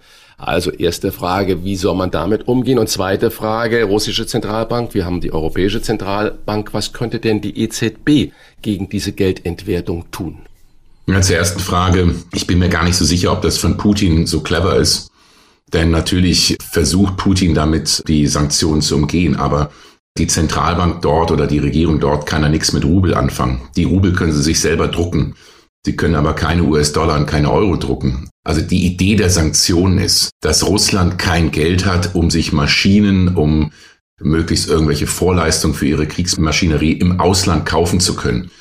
Und welches deutsches oder europäisches oder amerikanisches Unternehmen würde gerne Rubel akzeptieren als Zahlweise? Also das, glaube ich, ist nicht sehr clever von Herrn Putin. Es könnte natürlich dazu führen, dass es dadurch zu einem Lieferstopp oder Lieferproblem bei Öl und Gas kommt. Vielleicht ist das seine Intention. Zur EZB. Was kann die EZB tun? Eigentlich nichts. Und das muss man auch offen und ehrlich sagen. Denn wenn die EZB jetzt die Zinsen erhöhen würde, wie das manche wollen, würde das ja nichts am Öl- oder Gaspreis ändern. Überhaupt gar nichts. Es würde ja nicht Herrn Putin stoppen, einen Krieg in der Ukraine zu führen. Das heißt, wenn die EZB jetzt die Zinsen erhöhen würde, dann wäre der Schaden für die Wirtschaft doppelt. Dann hätte man nicht nur die höheren Energiepreise und äh, Kosten für Nahrungsmittel, an denen der EZB nichts ändern kann, sondern man hätte auch noch eine schwächere Wirtschaft, weil höhere Zinsen heißt, Unternehmen kommen noch schlechter an Kredite ran. Damit können sie weniger investieren, damit entstehen weniger Arbeitsplätze oder gehen sogar Arbeitsplätze verloren. und die Wirtschaft schwächt sich noch stärker ab. Also kurzfristig muss die EZB sicherstellen, erst einmal, dass es keine Probleme im Finanzsystem gibt. Ja, dass es hier zu keiner Verwerfung kommt, was dann uns noch mal stärker in die Rezession treiben würde. Und zweitens muss sie damit mit der Stabilisierung eben darauf hinarbeiten, dass sie dann möglichst schnell nach dem Krieg wieder ihr Mandat der Preisstabilität einhalten kann. Bundeswirtschafts- und Klimaschutzminister Robert Habeck wirkte vor einigen Tagen wie ein Bittsteller, als er bei den Scheiß in Katar einen Erdgasdeal vereinbarte Moral oder Geld, das war danach die Frage, denn die Scheiß gelten als finanzieller Unterstützer der Taliban. Wie beurteilt Ihr ökonomischer Verstand einen solchen Deal? Ist Katar wirklich besser als Russland? Naja, ökonomisch gesehen ist es immer gut, wenn man sich nicht von einer Seite abhängig macht. Und das war vielleicht der größte Fehler, den Deutschland in den letzten 10, letzten 20 Jahren begangen hat, nämlich sich immer stärker in die Abhängigkeit von Russland russischem Gas und Öl zu treiben. Deshalb ist es gut, andere Anbieter zu haben, aber das wird nicht reichen. Man muss den Menschen, das hätte ich mir von der Politik gewünscht, rein Wein einschenken und sagen, wenn es wirklich hier zu einem Embargo kommt, keine Öl- und Gaslieferungen mehr, dann helfen uns auch keine drei Katars und Vereinten Arabischen Emirate. Der einzige Weg, wie wir damit umgehen können, zumindest für die nächsten ein, zwei Jahre, ist, indem wir Verbraucherinnen und Verbraucher den Gürtel enger schnallen. Also weniger Auto fahren, Dinge wie autofreier Sonntag, Tempolimit auf der Autobahn. Wir müssen beim Heizen deutlich einsparen. Es würde dann wahrscheinlich auch irgendwo bei Fabriken oder Unternehmen, die sehr energieintensiv sind, zu Stilllegungen kommen, zumindest temporär. Also das ist die Wahrheit. Nur über andere Angebote, andere Länder, die uns Gas und Öl liefern, kriegen wir das in zwei Jahren nicht hin, sondern da bleibt keine andere Wahl, als dass wir den Gürtel enger schneiden. Gürtel enger schnallen ist ja die eine Sache, das ist vermutlich richtig, das sagt auch Professor Lesch, dass wir die ganze Energiewende nur dann schaffen, wenn wir äh, mindestens 25, 30 Prozent Energie sparen und umstellen. Unter diesem Aspekt ist denn Versorgungssicherheit überhaupt mit Moral koppelbar? Ja, das ist eine fundamentale Frage. Wollen wir Globalisierung? So würde ich es mal anders ausdrücken, denn es gibt ja kaum eine Volkswirtschaft, die so stark von globalen Lieferketten abhängig ist wie Deutschland. Und das gilt nicht nur gegenüber Russland, sondern, wie Sie eben gesagt haben, auch Staaten im Mittleren Osten, die jetzt bei Menschenrechten keine Engel sind, sondern eher ja, ein schlechtes Zeugnis haben. Das gilt aber auch gegenüber China. Wir sind noch viel abhängiger von China als von Russland. Und da brauchen wir eine werteorientierte Außenwirtschaftspolitik. Also die Politik in den letzten 70 Jahren übrigens in Deutschland hat immer gesagt, wir machen das, was uns kurzfristig am meisten Geld bringt, was am profitabelsten ist. Und wir haben damit die Werte vergessen. Und das muss sich grundlegend ändern. Denn ansonsten ist es auch wieder nur eine Frage der Zeit, bis uns andere Länder erpressen, von denen wir nicht erpresst werden wollen. Und äh, deshalb glaube ich, müssen wir viel stärker globale Netzwerke nutzen, viel stärker auch Wert auf Demokratie und Menschenrechte im Ausland legen, auch wenn das dann mal heißt, kurzfristig auf wirtschaftliche Profite zu verzichten. Darf ich da mal eine Nachfrage stellen, kurz? Mich hat so eine Meldung aufhorchen lassen, weil wir reden gerade über Moral, Profit und Wirtschaft. Wie geht das zusammen? Und das Ausland bewerten wir oft nach demokratischen Gesichtspunkten und Menschenrechtsgesichtspunkten. Und da ist die Meldung, dass die Hamburger Reederei Hapag-Lloyd ja trotz eines tollen Rekordsgewinns von 9,4 Milliarden Euro, ich gönne jede deutsche Firma, die stabil dasteht, die also Gewinn macht, ist ja unglaublich gut. Das ist das eine. Die hat aber 2021 auch 11 Millionen Euro staatlichen Zuschuss bekommen für die Senkung von Lohnnebenkosten. Und die sieht überhaupt nicht ein, diese 11 Millionen zurückzuzahlen. Ist nicht auch das unter moralischen Gesichtspunkten innerdeutsch so zu verwerfen, dass man sagt, Freunde, wenn ihr das nicht vorlebt, wie können wir uns denn erdreisten, überhaupt das Ausland damit zu kritisieren? Oder sind das die Dinge, die gar nicht zusammengehören? Doch, die gehören zusammen. Das ist auch eine Seite der Globalisierung. Globalisierung heißt, man ist stärker voneinander abhängig, heißt auch, große multinationale Konzerne sind mächtiger geworden. Und es geht ja nicht nur um steuerliche Subventionen, sondern es geht konkret um weniger Steuern. Die multinationalen Unternehmen haben in den letzten 30, 40 Jahren die Globalisierung immer genutzt, um zu sagen, liebe Regierung, wenn wir nicht Subventionen oder Steuererleichterungen von euch bekommen, dann gehen wir ins Ausland, da wo es billiger ist. Und ähm, damit sind die Steuersätze bei Unternehmen in den letzten 30 Jahren gesunken. Klar, es gibt immer noch die Kritiker, die sagen, Steuersätze sind in Deutschland vergleichsweise hoch. Stimmt auch. Aber deshalb meine ich, wir müssen diese Globalisierung klüger und sozialer gestalten. Klüger, indem wir uns eben nicht von Diktaturen wie Russland oder auch Autokratien wie China abhängig machen.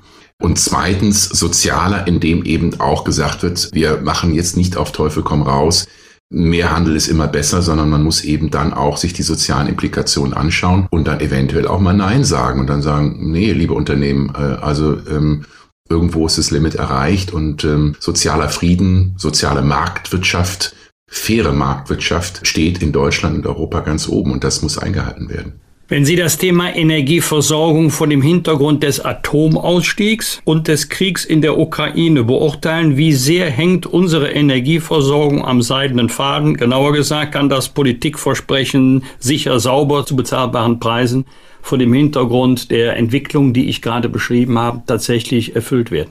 Der Ausstieg aus Atomenergie ist richtig. Atomenergie ist eine extrem teure Energie. Das behaupten zwar einige Politiker oder Politikerinnen immer anders, aber die Tatsache ist, für die Kilowattstunde Strom ist Atomenergie viel teurer, ein doppeltes, dreifaches von dem, was Windkraft oder Photovoltaik oder auch Gas kostet.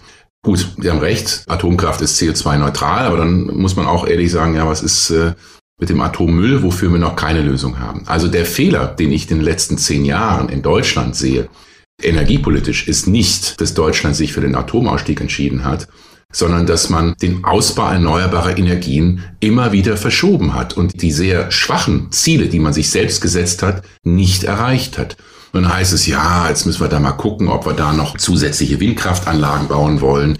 Es gibt einen riesigen Wust an Bürokratie. Es dauert sechs, sieben Jahre im Durchschnitt, wenn Sie in Windkraftanlage sagen, da möchte ich eine hinbauen, bis Sie dann wirklich die Genehmigung haben, dass Sie es können. Also das Versagen liegt für mich darin, dass man in den letzten zehn Jahren richtigerweise Atomkraft abgeschaltet hat, aber dann nicht auch gleichzeitig gesagt hat, so, dann müssen wir die Ausbau erneuerbarer Energien beschleunigen, so dass wir eben nicht in eine immer noch stärkere Abhängigkeit von Russland kommen. Energieknappheit ist das eine, auch als Folge dieses unsäglichen Krieges. Mit welchen Folgen rechnen Sie denn noch? Die Erzeugerpreise zum Beispiel, die sind ja nahezu explodiert. In welche Richtung wird da die Entwicklung gehen? Meine größte Sorge bei den wirtschaftlichen Auswirkungen ist nicht, dass wir Deutschen am härtesten getroffen sind. Wir Deutschen, wir Europäer, das ist hart, wie wir jetzt bei den Spritpreisen sehen, Energiepreisen sehen, aber wir sind relativ wenig betroffen. Äh, wir haben einen starken Sozialstaat. Ja? Wir sehen ja immer wieder, dass die Politik, die Bundesregierung neue Hilfspakete trifft und unterstützt. Die wirklich Hauptleidtragenden sind nach Ukraine und den Menschen in Russland, sind die ärmsten der armen Länder, nämlich die auf Nahrungsmittelimporte angewiesen sind. Was wir gar nicht auf dem Schirm haben, ist, dass die Nahrungsmittelpreise steigen. Russland, Ukraine exportieren 30 Prozent des Weizens weltweit. Russland exportiert Kali-Dünger 30 Prozent des gesamten Angebots weltweit. Das heißt, wir kommen zunehmend in eine Nahrungsmittelknappheit und explodierende Preise. Und dann nehmen Sie mal ein Land wie Ägypten, 100 Millionen Menschen, müssen komplett ihren Weizen importieren, können aus klimatischen Bedingungen zu Hause nichts produzieren. Und wenn dort der Preis um 30, 40 Prozent vom Brot steigt, dann haben Sie ganz schnell viele Millionen Menschen, die wieder in absolute Armut abrutschen. Und das ist mein Horror, dass wir das dicke Ende noch nicht gesehen haben. Und weltweit am Anfang der Pandemie sind über 100 Millionen Menschen wieder in absolute Armut geglitten. Meine Befürchtung ist, dass wir jetzt wieder eine solche Situation haben und es hat im Augenblick noch kaum jemand auf dem Schirm. Wir sprechen immer so ganz leicht über Milliarden. Heute sprechen wir gar nicht in Millionen. Das nimmt ja keiner mehr richtig wahr, sondern Milliarden. Und viele Menschen haben ja extreme Angst davor, wer soll das am Ende denn bezahlen? Also Geld und Schulden. Wie soll das denn zurückgezahlt werden in Ihrem neuen Buch Geld oder Leben? Werfen sie uns ein irrationales Verhältnis zum Geld vor. Der Buchtitel wurde vor dem Beginn des Krieges festgelegt und das Buch ist nicht so makaber jetzt wie der Titel klingen mag, gerade in diesen Tagen. Warum haben wir Deutschen denn so ein Problem mit Geld oder so ein irrationales Verhältnis dazu? Ja, wir denken, Sparen ist immer gut und Schulden ist immer schlecht. Und das ist der Fehler. Denn zwei Punkte dazu. Erst einmal, Sie als Person können nur 100 Euro sparen auf dem Sparbuch oder auf dem Konto. Wenn es irgendjemand anders gibt, der diese 100 Euro nimmt als Schulden, sagt vielleicht als Unternehmerin oder Unternehmer, ich investiere das Geld oder ich äh, leihe mir das Geld für andere Zwecke, Also Sparen und Schulden sind die Kehrseite der gleichen Medaille. Das Zweite ist, Schulden sind nicht per se schlecht, sondern vielleicht sollten wir den Begriff Investitionen nutzen. Es gibt schlechte Schulden, gar keine Frage. Wenn Sie sagen, ich leihe mir hier mal 1000 Euro, gehe ins Casino und verzocke das, würde ich sagen, ja, das Geld kommt nicht wieder. Das müssen Sie dann irgendwie abstottern. Aber wenn Sie die 100 Euro oder was auch immer 1000 Euro in Bildung investieren, vielleicht auch einen Beitrag dazu, selbst ein Eigenheim zu erwerben, wenn Unternehmen investieren, in neue Technologien, in Forschung und Entwicklung, dann sind das rentable Investitionen. Und das ist der Fehler, den wir in den letzten 20 Jahren gemacht haben. Wir haben es eben im Zusammenhang mit der Abhängigkeit von russischem Gas und Öl besprochen. Wir haben gesagt, nee, nee, wir wollen lieber sparen. Äh, wir wollen um Gottes Willen nicht investieren in unsere Zukunft, also Schulden aufnehmen, um beispielsweise schnelleren Ausbau von erneuerbaren Energien, neue Energienetze, Umstieg auf Elektromobilität, auf neue Mobilitätsformen. Und das rächt sich jetzt. Also das ist das beste Beispiel, dass man sich kaputt sparen kann. Und ich glaube, jeder von uns kennt kaputte Infrastrukturen, kaputte Straßen, Brücken, wie die Schulen der Kinder aussehen, äh, wie runtergekommen die sind, dass es vorne und hinten an Lehrerinnen und Lehrern fehlt, an Ausstattung fehlt. Also wir alle kennen das, was passiert, wenn der Staat am falschen Ende spart. Und ähm, deshalb ist für mich nicht die Frage, wie viele Schulden hat der Staat jetzt genau, sondern die Frage ist, was macht er mit dem Geld? Und wir wissen aus vielen wissenschaftlichen Studien, ein Euro, den Sie heute in Bildung investieren, kommt in 20, 30 Jahren doppelt und dreifach zurück, weil es die Leistungsfähigkeit der Gesellschaft und auch der Wirtschaft verbessert. Wenn jetzt alles teurer wird, vom Einkauf bis zum Heizen, dann ist es doch mit dem Sparen, das Sie gerade kritisiert haben, bald vorbei. Ja, das Problem ist, Herr Bosbach, dass und das vergessen auch viele, äh, wir 40 Prozent der Deutschen haben, 40 Prozent, mehr als ein Drittel, die praktisch überhaupt kein Erspartes haben. Ja, wir Deutschen sind zwar Sparweltmeister, es gibt kaum ein Land, bei dem die Menschen so viel ihres monatlichen Einkommens auf die hohe Kante legen. Das trifft aber nur für recht wenige Menschen zu. Also sprich, wir haben mit die höchste Ungleichheit bei privatem Ersparten, bei privatem Vermögen in der gesamten westlichen Welt. Und ähm, das ist für mich einer der zentralen Schwachpunkte, die wir haben. Es gibt kein Land in der Welt, das Arbeit stärker besteuert und belastet und gleichzeitig Vermögen, vor allem große Vermögen, weniger besteuert als Deutschland. Und das ist eine Gerechtigkeitsfrage. Darüber kann jeder sein eigenes Urteil bilden. Aber für mich als Ökonom ist es ein ökonomisches Problem. Wenn Arbeit sich immer weniger lohnt. Wenn die Menschen sagen, ähm, wenn ich hier jetzt mehr arbeite oder mich anstrenge, das, was wirklich nachher im Portemonnaie übrig bleibt, das ist nicht der Rede wert, dann haben wir ein Problem. Und das sehen wir heute in vielen, vielen Bereichen. Und das wird sich für Deutschland noch stärker rächen mit der Demografie, mit der demografischen Wende. Also sprich, wir brauchen eine grundlegende Umgestaltung des Steuersystems, damit sich Sparen und Arbeiten wieder mehr lohnt. Herr Frascher, äh, in dem Zusammenhang kurzer Zwischenruf. Ist es denn falsch zu sagen, das Vermögen wurde doch gebildet aus Einkommen, das bereits versteuert worden ist? Ja, das ist richtig. Aber nehmen Sie den Punkt, Herr Bosbach, dass über die Hälfte der privaten Vermögen, die wir heute in Deutschland haben, nicht mit der eigenen Hände erarbeitet wurde, sondern vererbt wurde und verschenkt wurde. Also das sind riesige Summen. In Deutschland werden jedes Jahr 400 Milliarden Euro vererbt und verschenkt. Das sind ungefähr 10 Prozent einer jährlichen Wirtschaftsleistung. Der Staat nimmt aber fast nichts an Erbschaftssteuern ein. Das heißt, Sie haben natürlich recht, das Vermögen, das dort vererbt wurde, wurde schon mal von den Menschen, die gestorben sind, besteuert und erarbeitet. Aber äh, es geht ja hier darum, dass man vor allem den Vermögenszuwachs, ob das jetzt durch Erbschaften oder Investitionen am Aktienmarkt, dass man diese Zuwächse fair besteuert. Und fair als ein Beispiel, wenn wir eine effektive Erbschaftssteuer von 10 Prozent in Deutschland nehmen würden, dann würden der deutsche Staat 40 Milliarden Euro Einnahmen haben über Erbschaft und Schenkungssteuer. Und 10 Prozent kann jetzt mir niemand sagen, das ist eine unfaire hohe Steuer. Das ist jetzt ein Problem, sondern das ist eher relativ gering. Deshalb, also es gibt Wege, wie sich Vermögen, vor allem großen Vermögen, an den Ausgaben des Staates für Bildung, für andere Dinge beteiligen kann, ohne dass man jetzt dieses Vermögen über Gebühr belastet.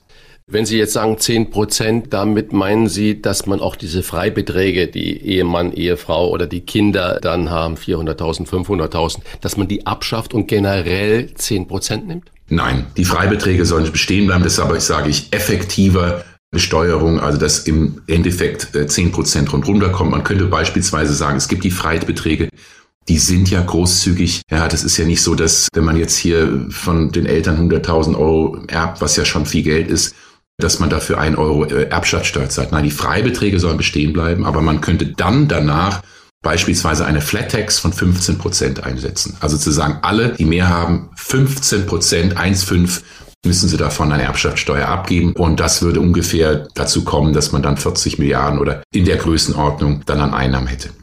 Wenn ich Sie richtig verstanden habe, sagen Sie, wir müssen Arbeit anders besteuern. Das heißt, wir müssen den Menschen, die mit ihren Händen ihr kleines Vermögen erarbeiten, einen äh, wie auch immer gearteten Steuervorteil geben.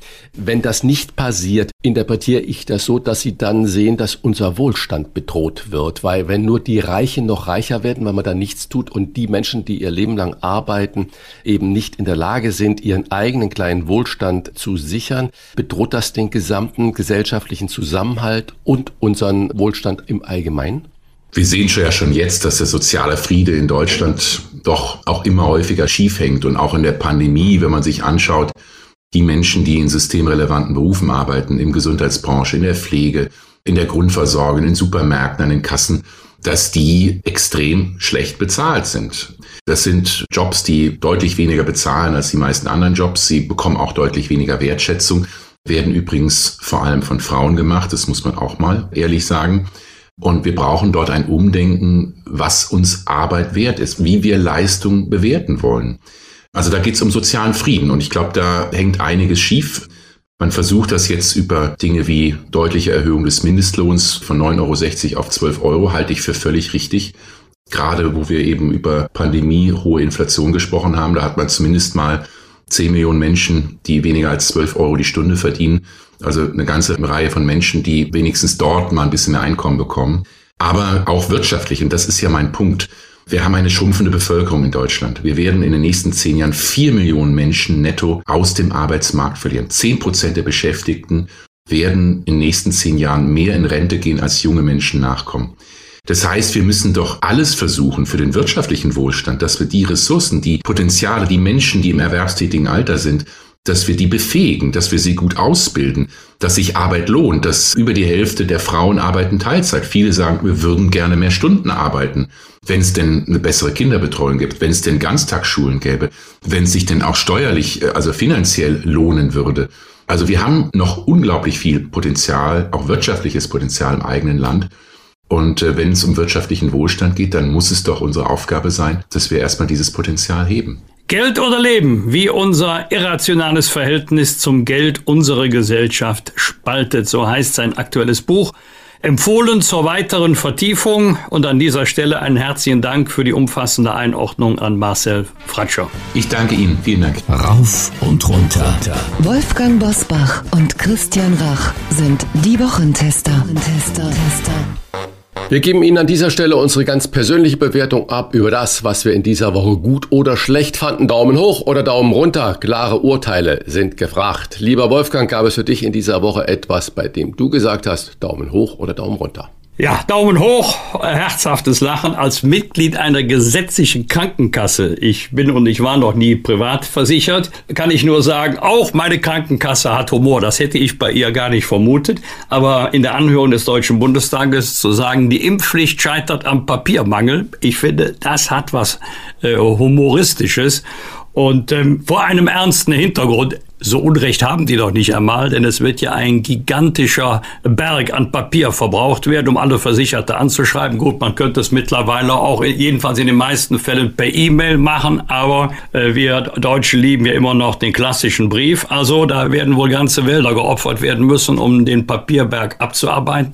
Aber zur Wahrheit gehört ja auch, was die Krankenkassen wohl viel mehr fürchten dass sie eines Tages die impfunwilligen Mitglieder an die Gesundheitsämter und oder die Ordnungsämter melden müssen. Und sie sind wohl der Meinung, dass das das Vertrauensverhältnis zwischen dem Versicherer und den Versicherten erheblich stören könnte. Ist übrigens auch ein Argument, was man nicht von der Hand weisen kann. Aber das Ganze äh, in Frage zu stellen wegen Papiermangels entbehrt nicht einem gewissen Maß an Originalität originell oder original finde ich auch die Idee eines Supermarktleiters, da wir ja jetzt wieder Hamsterkäufe feststellen, Normalerweise, Christian, wird ja bei einem Großeinkauf ein Rabatt fällig. Also je mehr ich von einem Produkt kaufe, desto preiswerter wird das einzelne Produkt. Der Supermarktleiter, der macht's hier genau umgekehrt und sagt, die erste Packung Mehl kostet 40 Cent, die zweite kostet 2 Euro, die dritte 5 Euro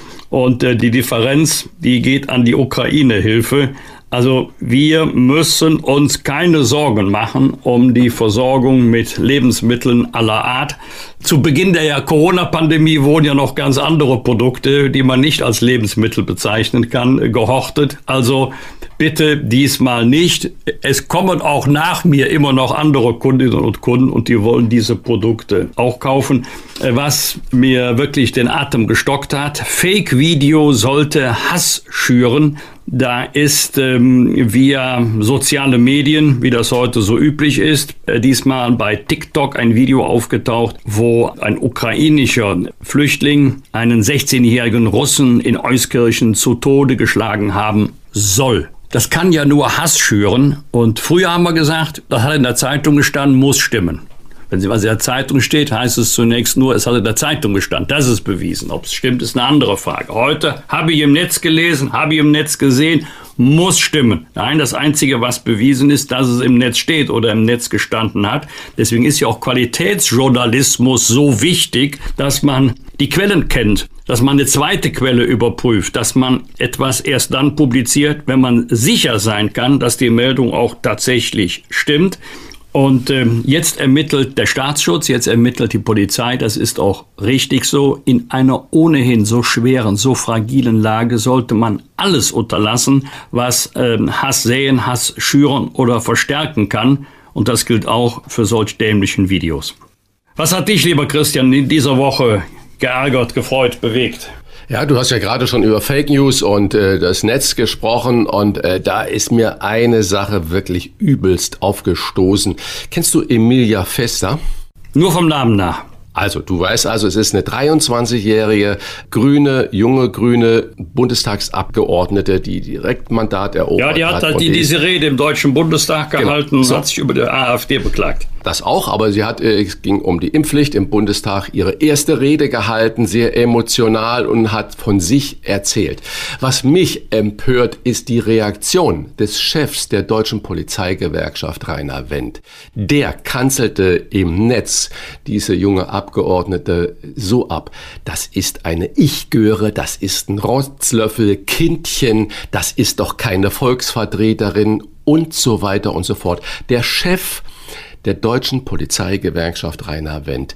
Das macht mich sprachlos. Das macht mich sprachlos. Der muss doch nicht mit der Abgeordneten der Grünen Emilia Pfister übereinstimmen, was die sagt. Aber wie kann er eine solche junge Frau, die sich im Bundestag, die gewählt wurde in den Bundestag, in die Volksvertretung, die deutsche Volksvertretung, so abkanzeln und sich dann daraufhin noch nicht mal entschuldigen. Unsäglich. Oder hat er sich darüber geärgert, dass Frau Fester gesagt hat, sie hätte wegen Corona keinen Urlaub machen können, aber ihre Timeline sagt, dass sie in Dänemark war und sich dort erholt hat?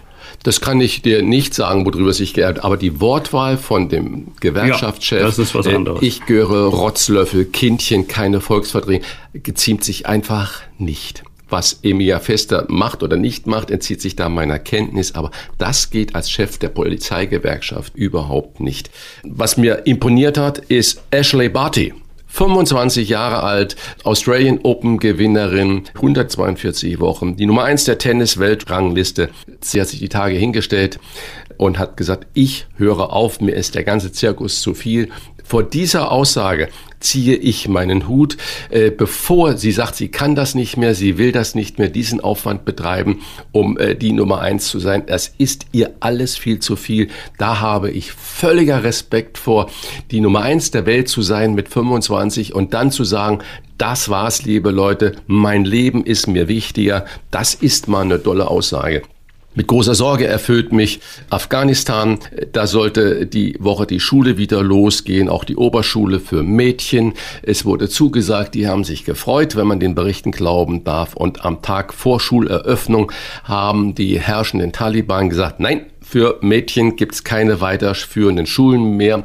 Wenn, müssen wir zuerst mal einen Plan erarbeiten, der Islam, mit den islamischen Gesetzen konform ist.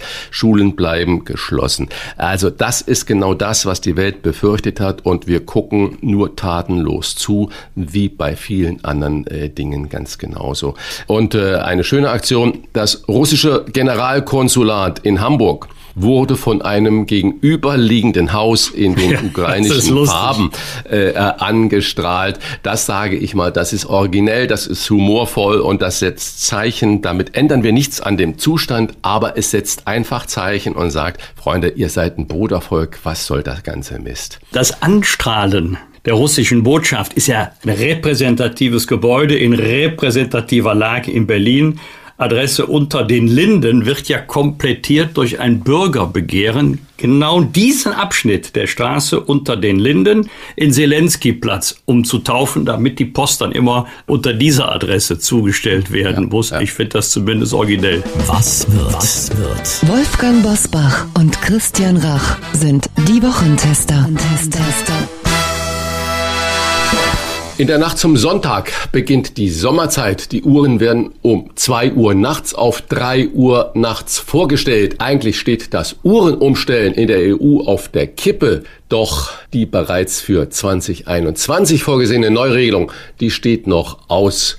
Wolfgang, deine Einschätzung, wird das noch etwas mit der Abschaffung von Sommer- und Winterzeit oder sind die Probleme, die wir im Moment überall haben, um uns herum viel größer, viel wichtiger, dass wir das äh, vernachlässigen? Ich fürchte, dass die Europäische Union oder Kommission immer wieder einen Grund finden wird zu sagen, oh, jetzt im Moment ganz schwierig, weil andere Themen wichtiger sind. Ich habe schon vor Jahren die Bitte geäußert, lasst doch die Uhren in Ruhe. Entscheidet euch für die durchgehende Sommerzeit oder entscheidet euch für die durchgehende Winterzeit, aber bitte nicht immer dieses Hin und Her. Ich persönlich würde für die durchgehende Sommerzeit plädieren, aber wenn es eine Mehrheit anders sieht, dann eben die durchgehende Winterzeit, aber bitte nicht zweimal im Jahr die Uhr umstellen. Am Sonntag ist der 70. Jahrestag des gescheiterten Attentats auf den damaligen Bundeskanzler Konrad Adenauer. In München wird am 27. März 1952 der Versuch unternommen, ein Postpaket mit einer Sprengladung an Bundeskanzler Konrad Adenauer aufzugeben. Die beiden Jungen, die die Briefbombe aufgeben sollten, übergaben sie stattdessen der Polizei. Bei der Öffnung des Paketes wird ein Sprengmeister getötet und drei Polizeibeamte wurden verletzt. Zu dem Attentat bekennt sich eine Organisation jüdischer Partisanen. Am Montag eröffnet Bayerns Ministerpräsident Markus Söder um 13.30 Uhr auf dem Münchner Viktualienmarkt die Spargelsaison. Christian, bist du Spargelfan und wenn ja, wie hast du ihn am liebsten? Ja, ich liebe natürlich Spargel, aber es ist nicht so, dass ich es nicht mehr abwarten kann, bis der erste Spargel kommt. Und dieser ganze Hype, den wir da in Deutschland drum machen, ist mir zu viel. Spargel ist zweifelsohne ein leckeres Gemüse. Merkwürdigerweise, Klammer zu, Klammer auf. Wir in Deutschland sind eigentlich die einzigen weltweit, die den weißen Spargel bevorzugen. Die Franzosen haben lieber den violetten, also der mit den violetten violetten Köpfchen, die äh, Italiener, die Amerikaner lieber den grünen Spargel. Nur bei uns in Deutschland ist der weiße Spargel eigentlich so hoch gehypt. Ich finde Spargel ein tolles Gemüse, vor allen Dingen, wenn man hinterher auf der Toilette sitzt und man weiß, man hat Spargel gegessen.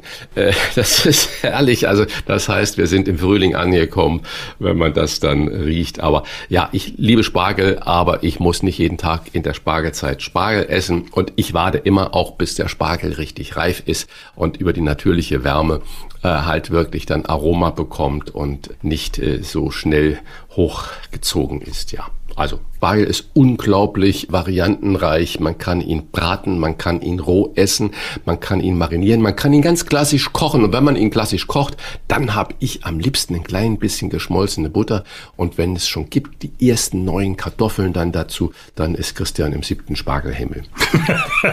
Und dann mit dem Schnitzelchen dazu oder Schinken roh oder gekocht? Ja, ich brauche überhaupt kein Fleisch dazu. Wenn, esse ich das Gemüse gerne äh, pur Natur, das Kartoffelchen, um einfach in die Butter damit hineinzumachen. Ich finde Kartoffel und Spargel eine kongeniale Kombination. Ich muss überhaupt kein Fleisch dazu essen. Wie ist bei dir? Doch, ich habe gerne auch eine Beilage dazu, aber Butter macht, glaube ich, dann nicht so korpulent wie Sauce Hollandaise. Kann das sein? Ja, du hast ja halt noch Ei da drin und man hat natürlich eine Menge Butter, damit die Hollandaise überhaupt bindet.